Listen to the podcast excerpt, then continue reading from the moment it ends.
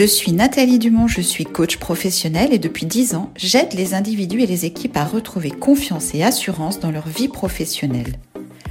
Mais qu'est-ce que la confiance en soi et comment se construit-elle?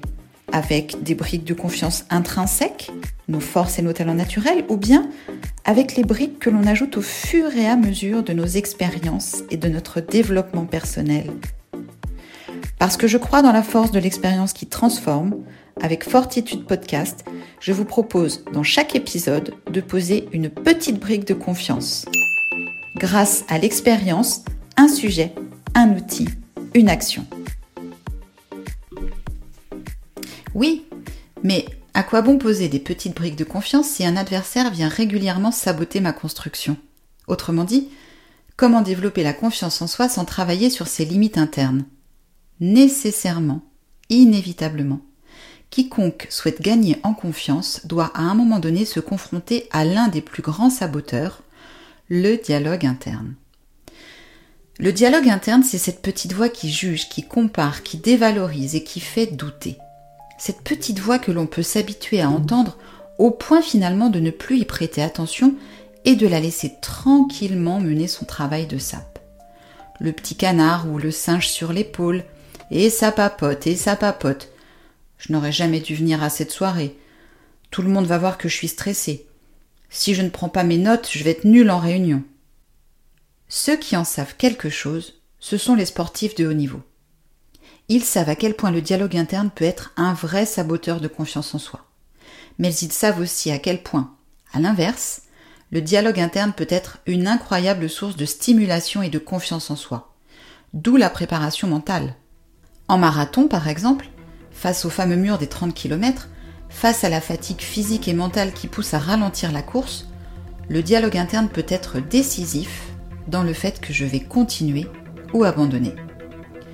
Selon que je laisse un dialogue interne négatif s'installer, en mode je ne vais pas y arriver, ou que je remplace ces pensées négatives par des pensées alternatives, par des pensées positives, je vais aller jusqu'au bout, je suis préparé, j'en suis capable, I will did it or not. En préparation mentale pour les sportifs comme en coaching professionnel, il existe vraiment des techniques, des méthodes et des exercices pour apprendre à maîtriser ce dialogue interne, pour apprendre à l'observer et à en faire quelque chose. Les thérapies cognitives et comportementales ou encore la PNL ont décrit l'influence de nos pensées sur nos émotions et sur nos comportements. Nous savons de quelle façon le fait d'alimenter ce dialogue interne affaiblit la confiance en soi ou au contraire renforce une vision positive de soi-même et de ses capacités. Les techniques sont nombreuses et vraiment très efficaces. Mais peut-être aussi que c'est à chacun de trouver sa solution face au dialogue interne. Peut-être aussi que c'est à chacun de trouver la force mentale de poser des limites au dialogue interne. Et ça commence par prendre l'engagement d'agir de ne plus subir ce dialogue interne. Alors dans ce sixième épisode des petites briques de confiance, un sujet, un outil, une action, sur le sujet du dialogue interne, je vous propose un outil et une action à la fois. Laissez parler le dialogue interne. Et ça commence par une expérience personnelle. Une expérience autour du sport. Le sport qui a ce talent de nous mettre face à nos doutes, face à nos freins, face à nos limites physiques et psychiques, mais aussi face à notre courage, à notre potentiel, à notre force mentale. Et je pense à un sport en particulier. Non, non, pas celui que vous croyez. Pas vraiment le plus athlétique ni le plus spectaculaire, mais l'activité sportive la plus confrontante que j'ai jamais pratiquée. Je veux parler du golf. Ce n'est pas pour rien d'ailleurs si certains disent que le golf c'est 20% de technique, 20% de physique et 60% de mental. Un sport vraiment pas comme les autres. Et donc il y a deux ans, je me suis mise au golf. Je vous raconte. Déjà soyons clairs. Avant de voir décoller la balle, c'est des heures et des heures passées au practice, des mois d'entraînement. Mais on s'accroche. Enfin on s'accroche à force de temps, de concentration, de précision et surtout de patience, bon ok, on s'accroche. Et puis les premiers pas sur le parcours, un autre cadre, d'autres repères, Et au début, je dirais en moyenne euh, un départ correct pour cinq départs ratés. Mais on s'accroche. Et puis il y a ce moment vraiment à part, quelques mois plus tard. C'est un samedi de printemps, le temps devient doux et ce jour-là, ça y est. Les coups deviennent réguliers, ça monte, ça va droit, le geste devient fluide. Je vois que moins je tape et plus ça va loin. Plus je suis souple et plus le coup est puissant. Et puis surtout, surtout, le plaisir de la sensation.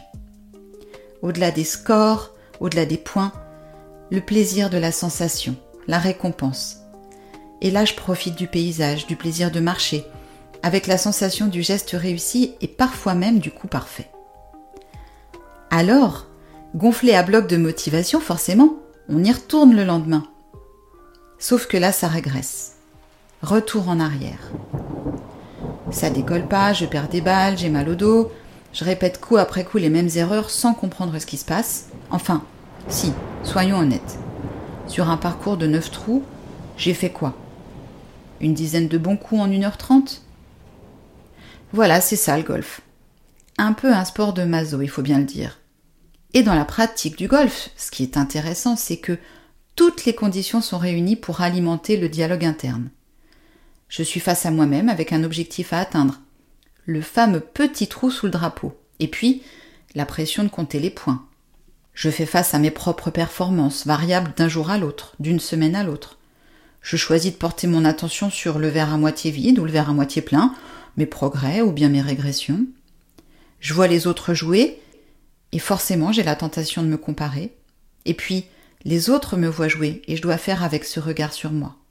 Et à la moindre tension, mon geste n'est pas bon.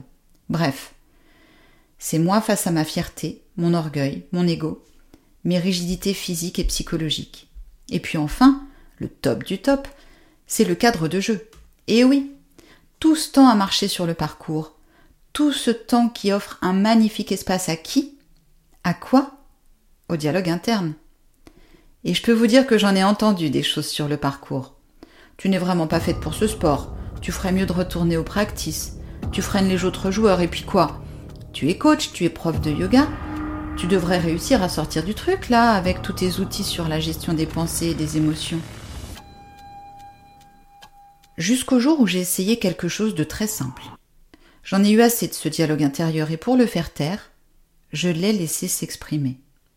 En vrai, toute seule vers ma prochaine balle, j'ai commencé à me dire à voix haute et à moi-même toutes ces choses sympathiques que je me disais intérieurement. Et tout simplement, le fait de les entendre m'a permis de réaliser la dureté, la violence parfois de ces phrases que je m'adressais à moi-même, comme des vérités auxquelles j'étais tentée de croire et du coup, l'impact qu'elles pouvaient produire sur le plan de mon mental. Alors je vous dirais pas que mon niveau de jeu s'est amélioré de façon fulgurante, mais le fait d'exprimer mon dialogue interne m'a permis de l'extérioriser, c'est-à-dire littéralement de lui donner une réalité extérieure, de rendre visible ce qui n'existait que dans ma conscience. Le fait d'extérioriser mon dialogue interne m'a permis de l'écouter activement, et pas seulement de l'entendre passivement.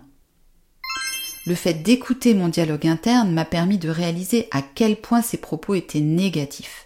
Et le fait de réaliser à quel point ses propos étaient négatifs m'a permis de les questionner et de réagir.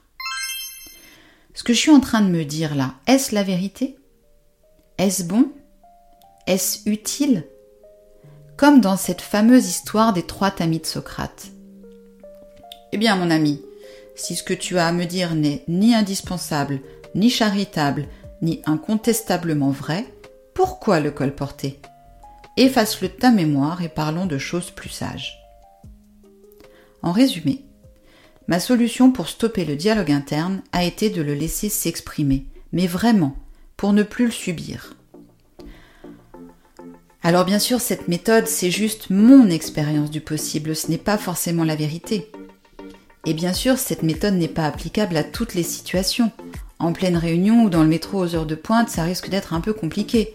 Mais alors que cet épisode touche à sa fin, si vous aussi vous avez envie de faire cesser votre dialogue interne, celui qui dit Je n'ai pas ma place dans cette réunion, ma présentation est nulle, mon chef ne m'aime pas de toute façon. La méthode est simple. Paradoxale, certes, mais simple. Je me dis à voix haute tout ce que je me dis intérieurement, comme ça vient sans rien changer. Et ainsi, en exprimant, j'extériorise. En extériorisant, j'écoute activement. En écoutant activement, je prends conscience de l'impact négatif. En prenant conscience de l'impact négatif, je réagis. Et je n'oublie pas Socrate. Mon ami, si ce que tu as à me dire n'est ni indispensable ni charitable, ni incontestablement vrai, pourquoi le colporter? Efface-le de ta mémoire et parlons de choses plus sages.